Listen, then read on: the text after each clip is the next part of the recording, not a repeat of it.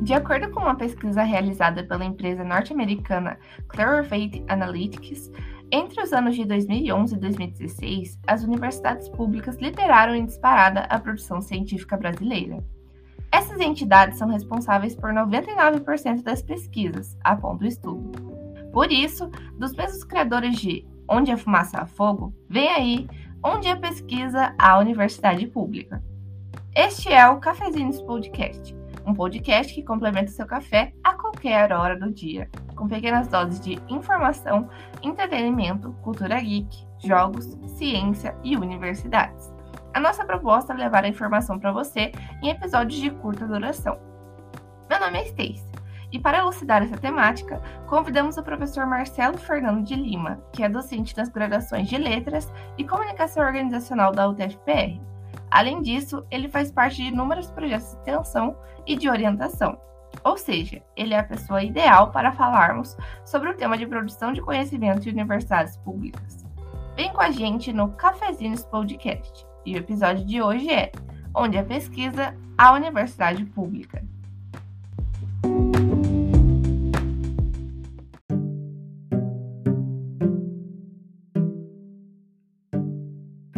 Olá, professor Marcelo, tudo bem? Eu queria agradecer primeiramente a sua participação aqui no podcast. É muito legal ter a sua, a sua presença aqui, então muito obrigada mesmo. Eu que agradeço a oportunidade. Então vamos começar aqui com as perguntas né, do nosso podcast. E a primeira delas, assim, acho que para a gente adentrar nesse meio né, da universidade, é, da pesquisa, o que eu queria saber é a sua relação com a universidade pública, né? Então, quando começou essa relação, né? Qual o seu apreço nesse sentido pela universidade? Se você puder comentar um pouquinho. Bom, a minha relação começou em 1990, no curso de letras, né? Porque eu antes fazia curso de jornalismo na, na PUC, que é uma instituição privada, né? É, eu fiz o vestibular na época para jornalismo, não passei na, na, na, federal, mas eu tinha uma, uma, uma, paixão muito grande pela literatura e resolvi cursar também letras. Né? Então, comecei a fazer letras em 1990 na Universidade Federal, no prédio ali da, da General Carneiro. É, e saí da universidade, entrei em 1990 e a minha relação com a universidade terminou em 2010, né? Portanto, eu fiquei 20 anos é, indo e voltando da universidade, né? Porque eu não terminei meu curso de letras, né?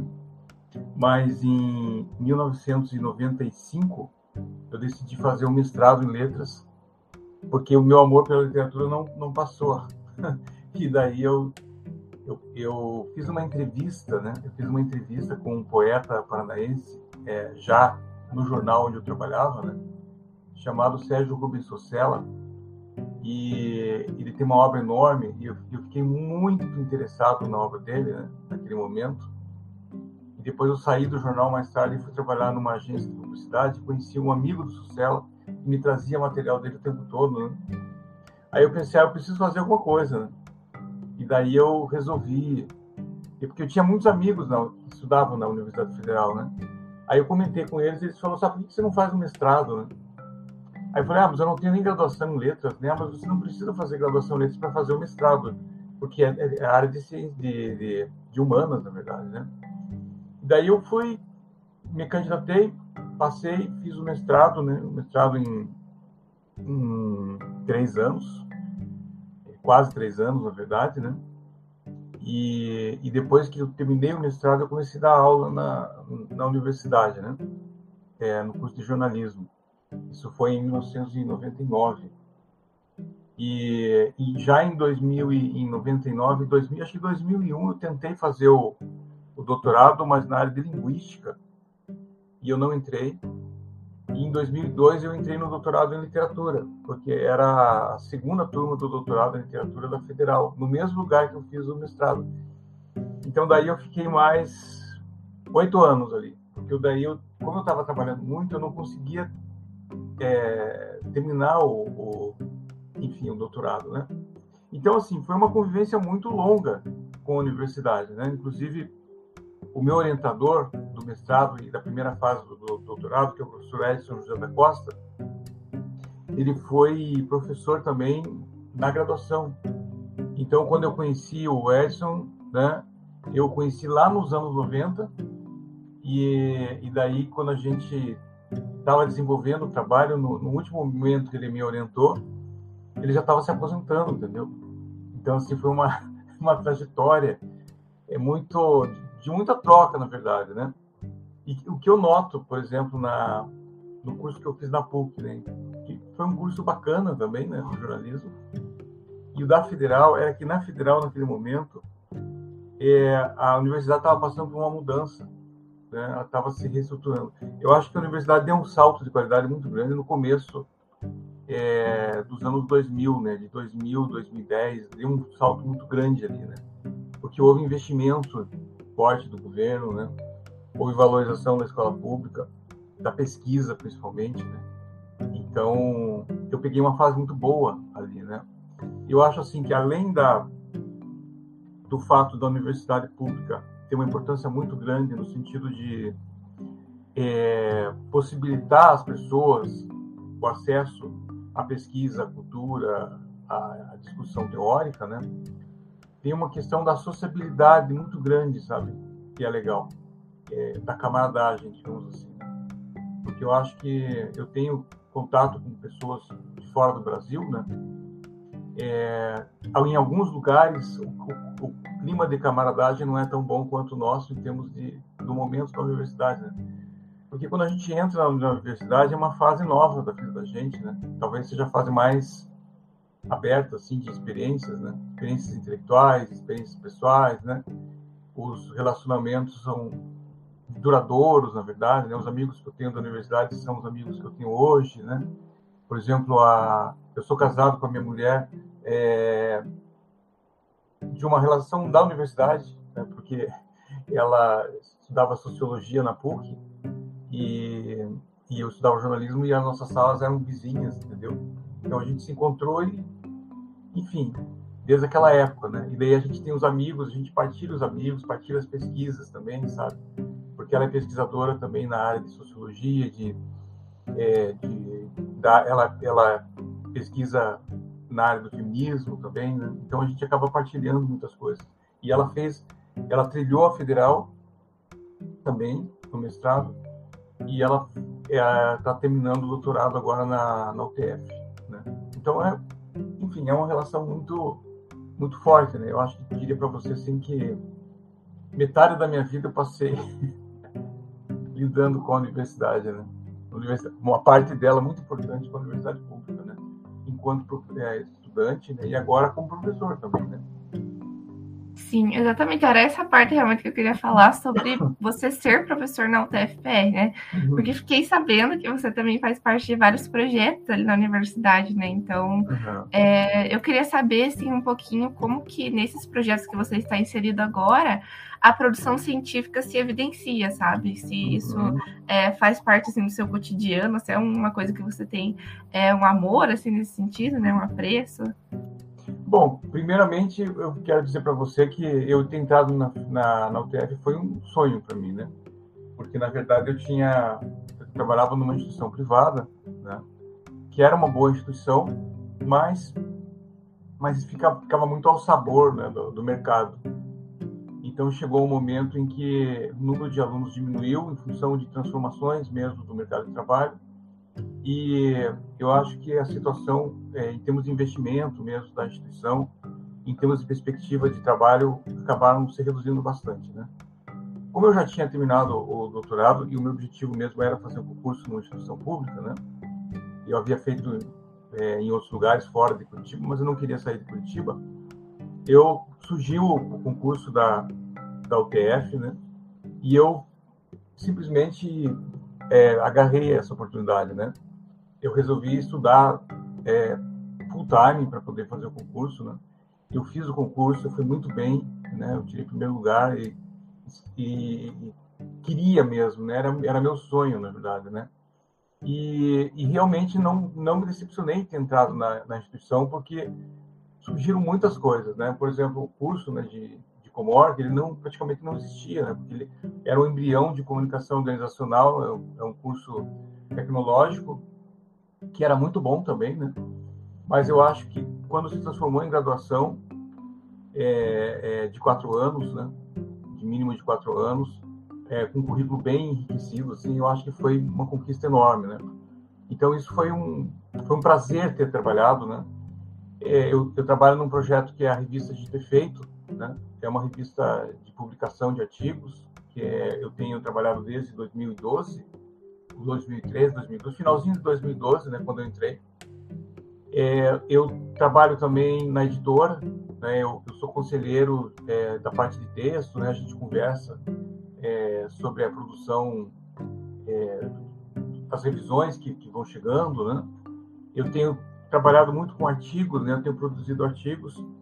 Então eu, eu, eu falo assim, quer dizer, como é que a universidade oportuniza muito a produção dos artigos? Que, por exemplo, quando eu entrei na universidade, eu tinha seis artigos publicados, seis artigos científicos publicados, né?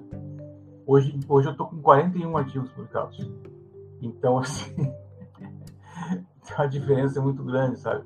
Quer dizer, é o tempo que você tem para focar em algumas coisas, sabe?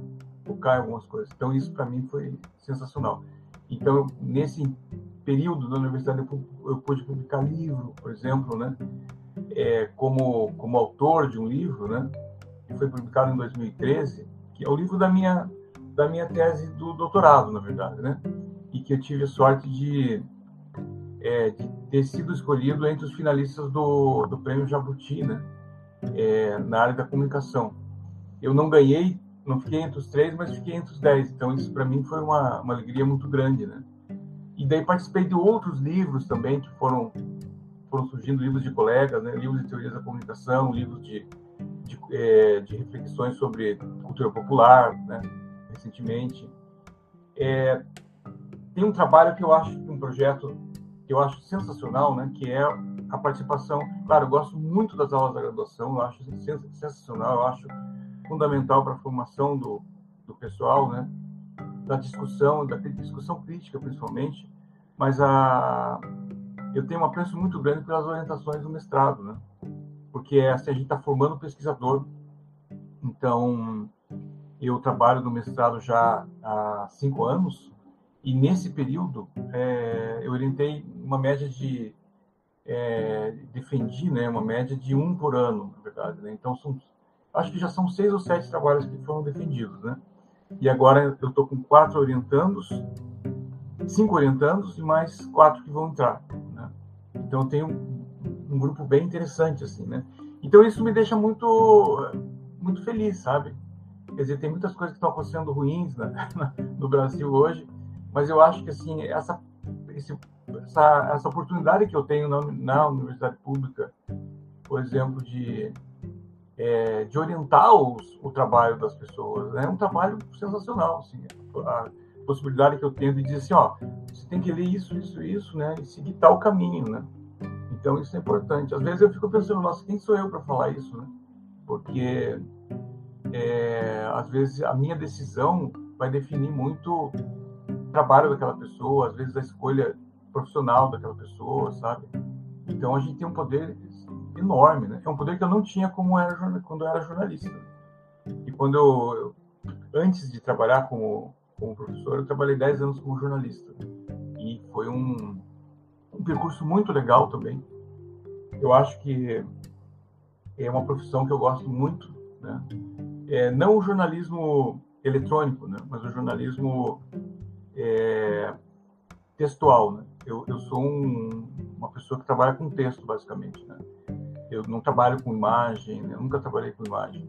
Então, me deu muita satisfação o jornalismo pelo, pela possibilidade de conhecer as coisas, né? De ser repórter, né? De ir na casa das pessoas, de entrevistar, né? De dividir a, a, os problemas, né? Isso foi sempre muito bom, né? A observação. E, mas ah, eu acho que o trabalho como professor é muito mais recompensador no sentido que é, a gente influencia mais as pessoas, eu acho, né? A gente pode trocar mais, a gente aprende mais, né? então tudo isso é muito bom. Muito legal essa sua experiência, né? Esse seu relato. E o que me deixou assim bastante, é, me marcou bastante na sua fala em relação a a essa mudança, né? Que você tinha seis artigos publicados e depois passou assim para, nossa, né? Mais do que triplicou, quadruplicou. É, isso é então... é verdade. É, e, e, eu acho que uma coisa legal desse, desse trabalho, né, que ele não é um trabalho solitário, tá? Então, a produção de artigo é solitária é, à medida que você tem que lutar contra o texto ali, né? Como diria lá o Carlos de Andrade, que é, é uma luta com palavras, né? Escrever é uma luta com palavras. A gente supera as nossas dificuldades o tempo todo. Mas tem uma coisa assim que é, é, dividir com os colegas também, né? Porque boa parte desses textos são textos em coautoria e, e são coautoria com alunos e alunas também, né? Alunos e alunos do mestrado ou da graduação que são reescritos ou retrabalhados, né? E que são enviados para é, para publicação, né? Então eu tenho textos que são da graduação, da especialização, né? Eu sou coordenador de duas especializações, né? Que também é bem importante, para a formação dos alunos, do mestrado, né? Os colegas também, né? Esse ano foi um pouco menos, sabe? Esse ano eu, eu na verdade, publiquei, ainda não publiquei nenhum artigo, mas submeti três artigos, mas ainda não não foram publicados, né? Tem um que foi aprovado, né? Por uma revista muito boa, mas os outros não foram ainda, né? Porque não, não, não foram avaliados. Então, quer dizer, é, é uma oportunidade para mim e uma, uma oportunidade para os alunos também, nesse sentido. Né? Sim, é muito bacana. E eu acho que, olhando a sua realidade, a gente consegue também enxergar o todo, né? Porque uhum. é, eu estava vendo uma pesquisa em que mais de 90% da produção científica né, do Brasil é das universidades públicas. Então, é assim realmente muito notório. Eu acho que o que você fala, a gente pode olhar no micro para entender esse macro, né? Que é toda essa produção que vem ocorrendo. E agora a pergunta que eu queria te fazer é como você acha, como você vê é, a sociedade colhendo esses frutos da universidade pública, sabe? Uhum. Como que a gente tem essa interação entre comunidade e universidade e como essa produção científica impacta em todo o país, enfim. Tá. tá. Eu vejo a universidade com duas com duas faces, digamos assim, né? Uma face é mais científica, tá?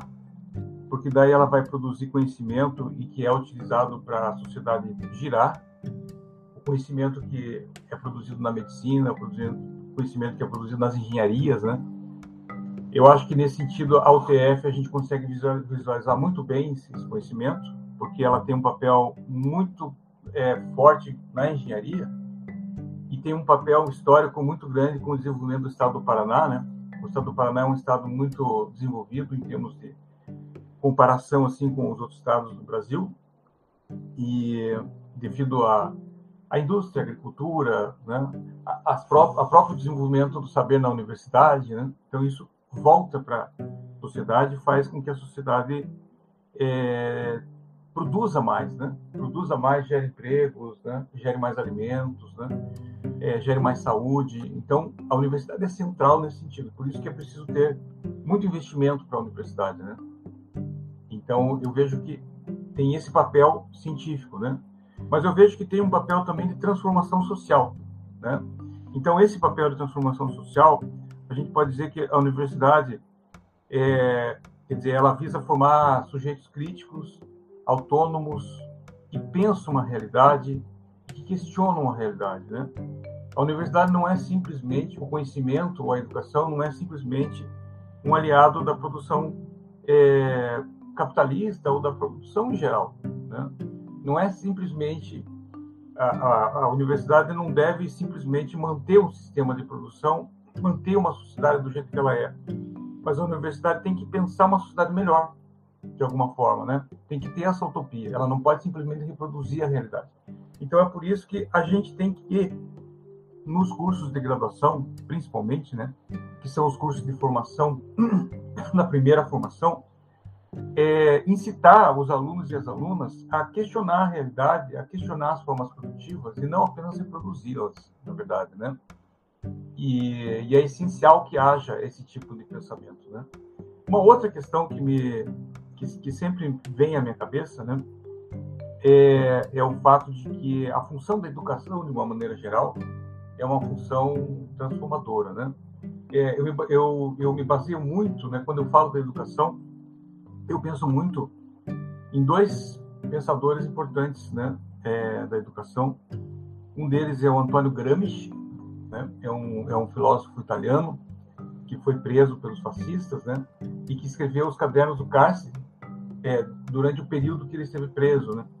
E ele faz uma reflexão muito grande sobre a questão da educação. Que a educação é um elemento importante para a hegemonia, né, para a construção do pensamento geral. Né? E ele diz que assim que a educação tem que ser unitária, né? Você não pode separar, por exemplo, a educação tecnológica de uma educação mais filosófica, uma educação mais crítica do ponto de vista sociológico, né?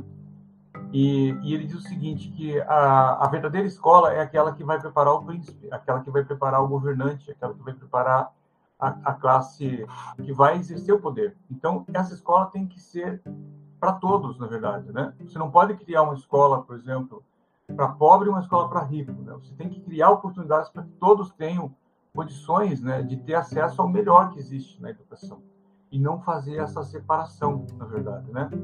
Então, Gramsci fala disso, né? E eu gosto muito do Paulo Freire também, na medida em que ele diz que a educação, que o educador, ele é um sujeito que vai incitar o questionamento. Então, quer dizer, não existe educação, processo educativo de crescimento sem esse confronto com a realidade, né?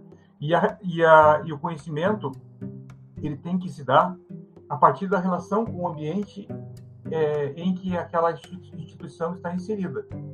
Então, quer dizer, é o diálogo constante que tem que haver daquela instituição com a comunidade, com as contradições daquela comunidade, é, com os embates também, né? Porque a educação ela não serve para deixar as pessoas acomodadas para confirmar o pensamento das pessoas. A educação serve para o embate, na verdade, né? Então, quer dizer, muitas vezes o aluno vem para assistir às nossas aulas e diz assim: ah, professor, mas eu não penso que nem você. Que bom, né, que a gente pensa diferente, né? Então a gente pode discutir. Quer dizer, é o momento do diálogo. A, a educação tem que trazer esse tipo de olhar. Ela não pode reproduzir o que está na sociedade, simplesmente, né? Ela tem que trabalhar nessa perspectiva. E quando eu falo, por exemplo, da relação empresa, muitos falam da relação empresa-universidade, é, né? É uma relação importante? Sim, é uma relação importante, mas ela não pode ser só isso, né? Porque a escola não é uma empresa, a universidade não é uma empresa, a universidade é outra coisa. A universidade, ela está numa, numa, outra esfera, né?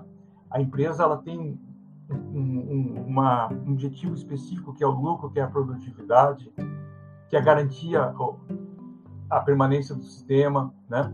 E a universidade não, a universidade vai criar, vai possibilitar a reflexão, vai gerar questionamento e muitas vezes isso não combina muito com a empresa, né? Então por isso que eu acho que é uma relação um pouco em, em alguns momentos é importante, sim, mas ela não pode ser só isso, né? Ela tem que avançar. Sim, realmente, acho bem interessante essa reflexão. Esses pensadores que você mencionou, eu acho que dão um grande embasamento para a gente entender o papel da educação, né?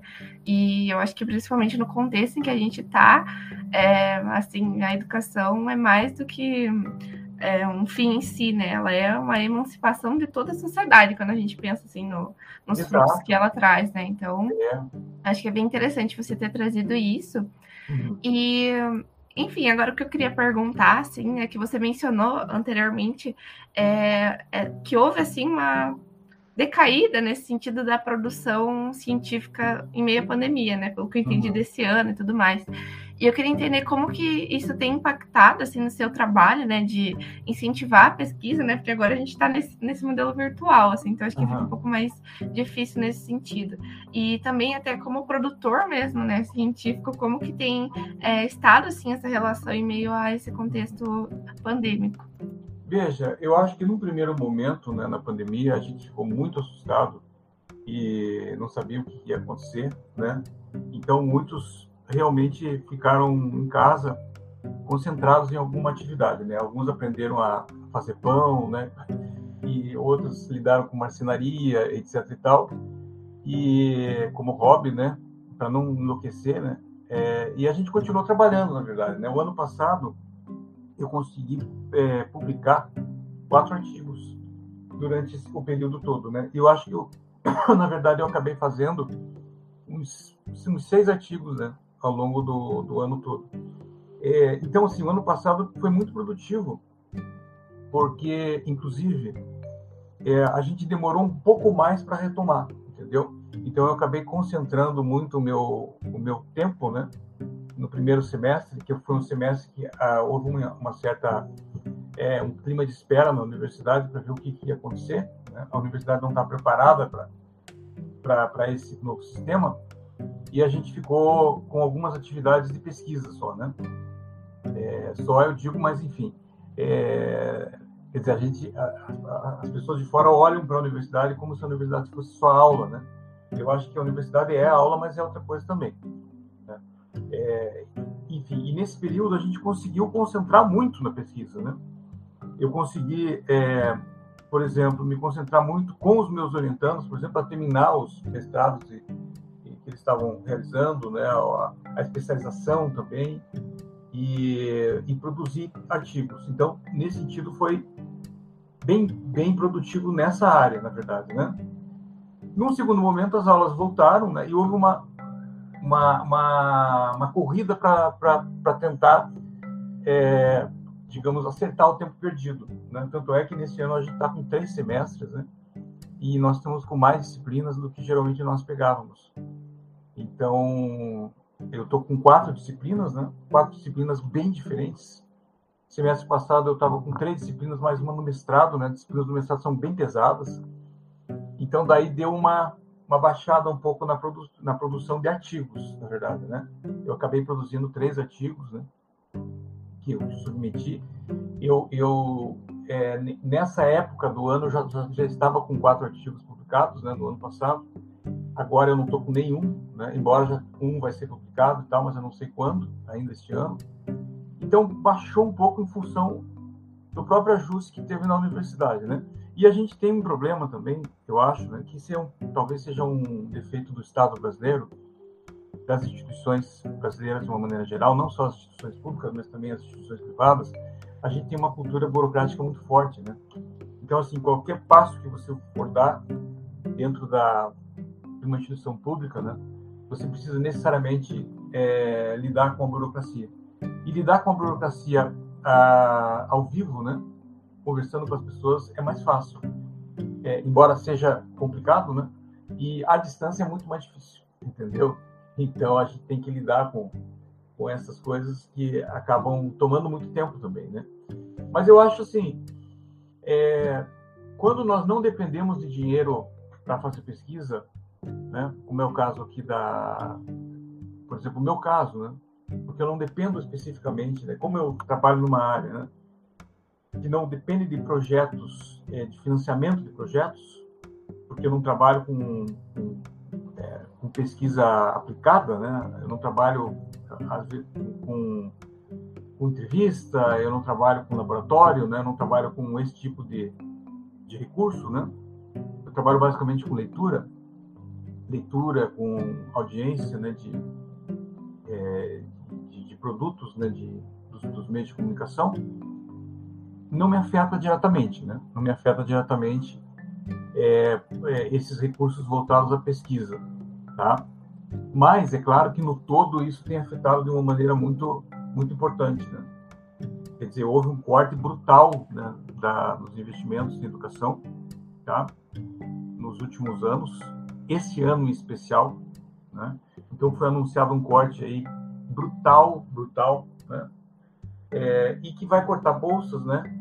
É, de estudantes, vai cortar dinheiro de projetos importantes, né? Projetos na área da saúde, projetos na área é, de, de, de outras de, de outras áreas científicas, né? Não que os projetos de humanas não tenham importância nesse sentido, né? Mas os projetos de humanas têm um têm menos é, é, trabalham com menos recursos, na verdade, né? É claro que, por exemplo, quando você tem uma parceria, né, na área de humanas, de universidade para universidade, isso afeta. Quando você tem entre países diferentes, isso afeta. A realização, por exemplo, de bancas, é, isso afeta bastante, porque, por exemplo, se eu tiver que deslocar um professor, né, de uma outra cidade para vir né, para Curitiba, por exemplo, para uma banca, é, e a universidade não tiver dinheiro, é complicado, né? a gente, na pandemia, aprendeu a lidar com, com é, a, a live, né, com, com, o recurso da, da, da internet, né, da videochamada, então isso é importante também. A gente aprendeu muito né, com, a, com a pandemia nesse sentido, né, mas tentando resumir aquilo que eu disse para você, né, que a Universidade Brasileira veio num crescendo, né, até mais ou menos né, o, o 2000 e 2016, né, e depois começaram os cortes. Né? Então a gente está num processo de corte que é, é muito forte. É claro que existe uma, um lobby muito forte aí, né, para que a universidade pública se enfraqueça, né, e abra espaço mais para o mercado. Então é uma preocupação muito forte, né. Agora, o que é preciso fazer, na verdade, é criar focos de resistência, né? no sentido de lutar para que as verbas sejam é, mantidas, né, ou sejam ampliadas, e, e lutar no sentido mesmo, né, de sair na rua e protestar, e, né, e, porque, são, porque é uma conquista. A universidade brasileira ela não é uma coisa dada, né, não é uma coisa dada, é uma coisa conquistada com, muita, com muito sofrimento, com muita, é, com muita luta, na verdade, né? Então, assim, é preciso que as gerações que estão entrando na universidade tenham consciência disso, né? Que, que os alunos e alunas que venham para a universidade saibam que eles não estão entrando num shopping center, eles estão entrando numa, uma instituição que tem uma história, né? Que tem, tem uma, uma responsabilidade muito grande, né? Então, eles têm que ter responsabilidade como alunos também, porque, afinal, é, o governo está investindo na, na universidade pouco, né? deveria investir mais, mas mesmo assim esse investimento precisa ser valorizado, porque como nós estamos num país que é extremamente desigual, as pessoas que entram na universidade elas acabam ocupando uma vaga que poderia ser de outra pessoa, né? Então elas têm que ter a responsabilidade, né, de valorizar essa vaga, né, de, de, de fazer o seu curso no tempo é, correto, né, de, de, se dedicar, de produzir, né, é, de levar o enaltecer o nome da universidade pública, na verdade, né? Que é de qualidade, né? Que tem uma produção muito muito importante, que valoriza os professores, né? Eu acho que um, ponto muito importante, né, na universidade pública é essa valorização do, do professor, né? Eu nunca me senti tão valorizado profissionalmente na minha vida é, como na universidade pública. Né? Eu trabalhei em vários lugares, né? Mas aqui eu sou tratado como como um pesquisador, né? como um intelectual, como um professor, né? Então isso me deixa muito feliz, muito feliz. Muito bacana escutar esse até essa orientação, né, para os alunos que estão nos escutando aí. Então é bem bem bacana realmente ter essa perspectiva. Inclusive, né, para a gente aí dar um alô para quem está nos escutando, eu queria é, saber se você poderia dar um recado, uma orientação assim para os estudantes que querem seguir né, uma carreira é, de pesquisa, né, que querem adentrar essa área, assim, porque mesmo em meio a todos esses cortes e tudo mais, como você mencionou, essa produção que a gente faz tem extrema relevância, né? Então, é, se você teria assim alguma coisa para falar, né, porque nesse contexto difícil às vezes a gente precisa desse incentivo. Bom, o que eu tenho a dizer é o seguinte, né, que a, a, a profissão de pesquisador, ela é, se desenvolveu recentemente ganhou força no Brasil, mas ela está passando por um processo aí de reajuste é, em função da mudança do mercado. Então, que afetam diretamente é, o trabalho do pesquisador. Hoje em dia a gente tem é, uma, uma política de oferta de vagas nas universidades que foi está represada, na verdade, né, em função de escolhas do governo. Nós é, não temos estamos em concurso praticamente, né? São um ou outro concurso que está acontecendo. Então isso desanima um pouco os estudantes, né? A não seguir essa carreira. Só que na verdade o que acontece? Essas coisas mudam, né? Essas coisas mudam. É, eu lembro muito bem nos anos 90 ainda, né? Quando eu estava fazendo mestrado, a perspectiva para se trabalhar na universidade pública era muito complicada, né? porque o, a política daquele momento era uma política mais privatista, né?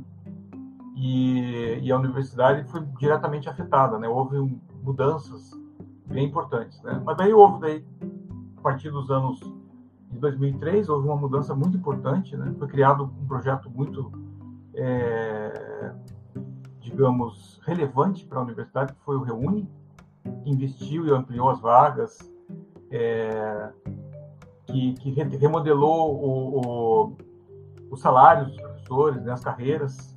Então, isso criou para algumas, algumas carreiras a dedicação exclusiva, né? E isso tornou a carreira do, do professor bastante atraente, né? Nós estamos passando por um processo agora de reforma administrativa, então isso vai trazer um impacto ruim para os professores, mas é, essas políticas não são para sempre, na verdade, né? Elas vão, vão mudando e eu acho que se o aluno ou aluna né, tem um sonho de fazer pesquisa, não vale a pena abandonar esse sonho em função de mudanças pontuais, né? Porque todas as profissões no momento estão passando por um processo de, de redefinição, né? É, em função da base tecnológica, em função de, de super, é, super, super produtividade, na verdade, né? Porque a tecnologia trouxe mudanças importantes, facilitou a nossa vida, mas também nos trouxe problemas sérios em termos de, de, de redefinição de, de, normas de trabalho, né? É, flexibilização das normas de trabalho. Então, como o Brasil é um país muito desigual e, e, e essa desigualdade acaba sendo é aproveitada né, por aqueles que têm muito mais dinheiro. Então, quer dizer, quanto menos se paga, menos se remunera pelo trabalho, melhor né, para essas, essas pessoas. E é isso que está acontecendo. Quer dizer, há uma pressão política muito forte né, pra, por essas mudanças. É, nesse governo já houve mudanças bem, bem drásticas né, na área trabalhista. É, no anterior, né, já começou, né, com, com, com uh, os dois anos do governo anterior, essas mudanças. Aqui se concretizou, por exemplo, com reforma da Previdência, né, com a reforma trabalhista, né, é, se ensaiou a reforma tributária, agora tem a reforma é, administrativa, tudo isso em favor do grande capital. Então isso desanima um pouco, na verdade, né? Mas é preciso lutar, é preciso lutar, é preciso tentar se defender desse processo todo, infelizmente, né? Porque na verdade é uma medida da minoria, né? não é uma medida da, da maioria. E, e a gente está vendo já o resultado que é uma pressão muito grande né? sobre os salários. O salário médio brasileiro já caiu bastante, né? Então nós temos aí é, o aumento da pobreza, o aumento da concentração de renda, tá? E, e eu acredito que é, eu, eu, eu, tenho esperança, eu tenho esperança de que as coisas mudem. Tenho esperança de que haja uma pressão maior popular, haja uma mudança de governo, haja novas possibilidades de diálogo na sociedade brasileira. Nós estamos vivendo um momento muito difícil, né? Não é só para a educação, mas para a sociedade de uma forma geral, né? Infelizmente, é, tem um apoio de, de, uma parte da população, né, que é, que não compreende o processo político, né? Infelizmente não compreende o processo político, mas eu espero que isso mude em breve. Né? Eu espero que a gente consiga voltar a, a um caminho de desenvolvimento que o Brasil estava trilhando é, dos anos, né, da primeira década do século XXI, né? É, e, espero que a educação seja é, valorizada como ela foi valorizada nesse período. Né? Porque sem educação a gente não faz nada. Né? Eu acho assim, a educação por si só ela não muda as coisas.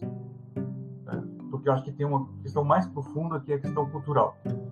Mas ela ajuda muito. Ela ajuda muito. Acho que com certeza isso está bem alinhado com ali os preceitos do Paulo Freire, né? Que ele até fala, educação sozinha não transforma a sociedade, mas sem ela tampouco a sociedade muda, né? Então acho que a gente é. entra bem nessa, nessa linha.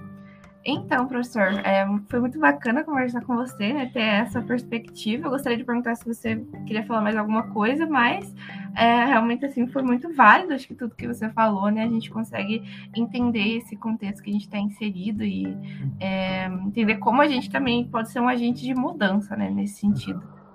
Olha, eu, eu tenho minhas últimas palavras é para os meus alunos e alunas e que, que, que passam pela universidade, né? É, eu digo para eles o seguinte: é, não pense não pense em passar pela universidade tão rapidamente, porque o tempo que a gente passa na universidade, com certeza, é um dos melhores momentos da vida da gente, né? Que é o momento de aprendizagem, de troca, de tudo, né? Eu acho que tentem se concentrar. Não, não, não precisa você você tem que estudar, evidentemente, claro, né? Você tem que estudar, você tem que se dedicar mas pense a universidade como um grande espaço de sociabilidade, né? um grande espaço de troca, que você vai ouvir coisas diferentes, que você vai aprender coisas diferentes, né? que você vai conhecer gente legal, né? Então, faça isso, faça isso, na verdade. Né? Aproveite esse momento, né? Procure é, fazer intercâmbio, se você puder, né? Estudar aqui bastante, mas também fazer uma matéria, por exemplo, na, na nossa instituição irmã, que é a Federal do Paraná, por exemplo, né? para enriquecer o currículo, tentar, de repente, fazer um, um, uma, um, uma, uma disciplina ou um semestre fora do país, se você conseguir, né? por meio de convênios que a gente tem também, né? que não são tantos, mas, mas estão disponíveis. Eu acho que isso muda muito né, o olhar da gente. Né? Não que a universidade europeia, ou a Universidade Argentina, ou a Universidade Chilena, ou a Universidade Americana sejam muito melhores, ou sejam melhores que a Universidade nossa, né? Que cada universidade tem a sua realidade. Mas eu acho que é importante a gente sair de Curitiba, sair do, é, do mundo reduzido que a gente vive todos os dias, na verdade, né? Porque a gente tem que expandir os horizontes. Né? Eu acho que isso é importante, né? O recado que eu queria dar para os alunos, para os alunos, expandir os horizontes, né? Não pensar só aqui no aqui agora, né? Ah, então muito obrigada, professor, pelas palavras, por toda essa discussão, acho que foi muito relevante mesmo. Então agradeço novamente você ter aceitado o convite, né, de estar aqui com a gente e ter trazido contribuições tão interessantes. Então, obrigada mesmo. E a gente fica por aqui hoje. Ok, eu agradeço.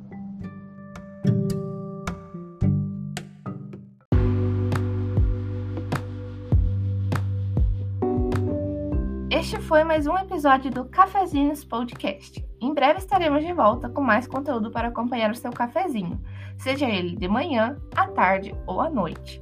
Você pode sugerir assuntos para o podcast seguindo nossas redes sociais e enviando seu feedback. O Instagram é cafezinhos. Agradecemos a sua companhia e até a próxima!